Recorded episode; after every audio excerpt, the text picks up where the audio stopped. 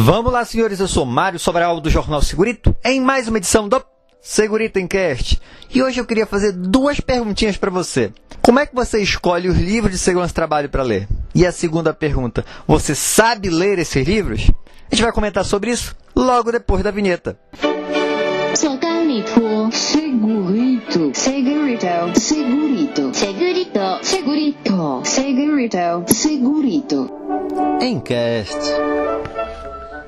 É interessante que as pessoas saibam quais livros devem ou não devem comprar. E qual é o critério que os profissionais estão utilizando? Então, vamos falar um pouquinho sobre isso.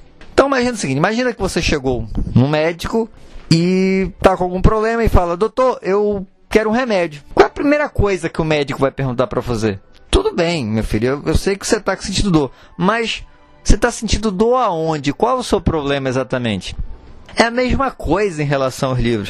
Não adianta você comprar livros aleatoriamente se você não sabe qual a sua necessidade, qual a sua demanda. Lógico, se você é um profissional já mais experiente, já tem a biblioteca básica, você já está comprando livros para aprofundar em temas diferentes, tentando buscar novas informações. Mas principalmente para quem está começando, não adianta eu comprar livros se eu não tenho pelo menos o conhecimento básico do assunto, porque é mais ou menos como se fosse uma escada. Você tem que subir degrau a degrau. Não adianta você querer pular para o terceiro degrau se você não tem ainda a base do primeiro. Então, por exemplo, os meus livros, meus livros de segurança do trabalho e organização do setor, são livros para quem está começando. Lógico, quem já tem uma certa experiência vai aprender com eles? Vai, mas são livros de leitura fácil, com informações práticas, são livros para quem está iniciando. Agora, se você já tem a base, você pode ler esse tipo de livro, mas você não pode ficar restrito a esse tipo de livro. Você vai ter que começar a aprofundar, começar a pegar livros mais complicados. Porque a ideia é justamente essa. Se o livro é muito simples, ele não lhe desafia e você não aprende nada. Sim, mas como é que a gente vai fazer para escolher o livro? Primeira coisa que você deveria fazer é ir lá na livraria, se fosse possível, ou mesmo pela internet, e baixar o prefácio e o sumário do livro. Por exemplo, no meus livros, eu me dei o maior trabalho para escrever o prefácio para que o leitor soubesse do que se tratava só na leitura do prefácio. Então, boa parte dos autores faz isso. Lógico, tem prefácio que não vai lhe avisar tanto, mas é uma tentativa. Você vai verificar o prefácio, depois você vai ler o sumário do livro, onde vão ter todos os tópicos do livro, aí você já tem uma noção geral. Depois você vai dar uma lida na contracapa, que a contracapa também vai ser um resuminho.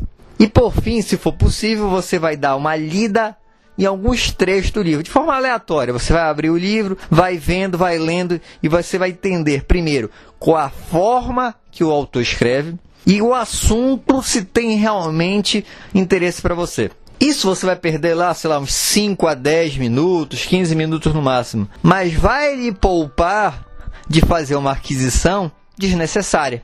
Então percebe o quanto é importante fazer esta avaliação prévia. Além disso, digamos que você já comprou o livro.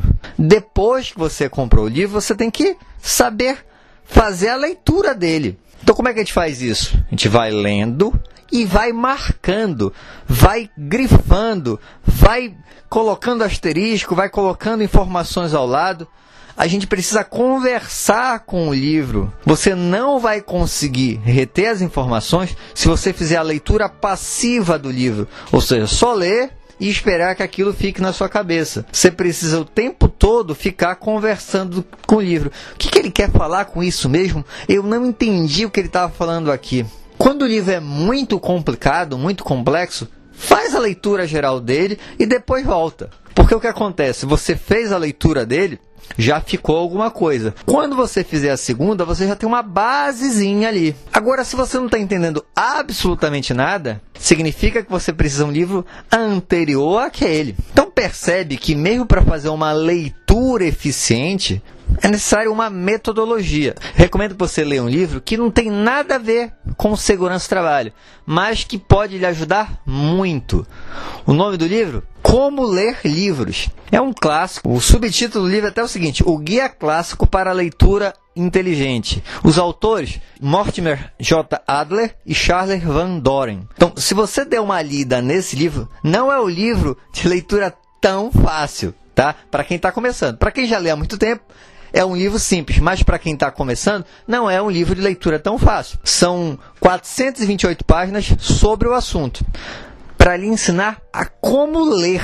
Ah, um detalhe que muita gente pergunta: o professor só faz leitura dinâmica? Não, não faço leitura dinâmica. Por quê? Porque se você ler muito rápido, você acaba não assimilando. E o objetivo não é acabar o livro rapidamente. O objetivo é assimilar parte daquela informação. E lógico, você não vai assimilar tudo. Há trechos do livro que você pode ler de forma mais rápida, mas há trechos que você vai perder bastante tempo lendo, relendo, até entender. Espero que tenham gostado. Se gostaram, já sabe, né? Curte, compartilha. E tem alguma dúvida ou sugestão de pauta? É só mandar um e-mail para sobralj@hotmail.com. Um abraço e até o próximo programa.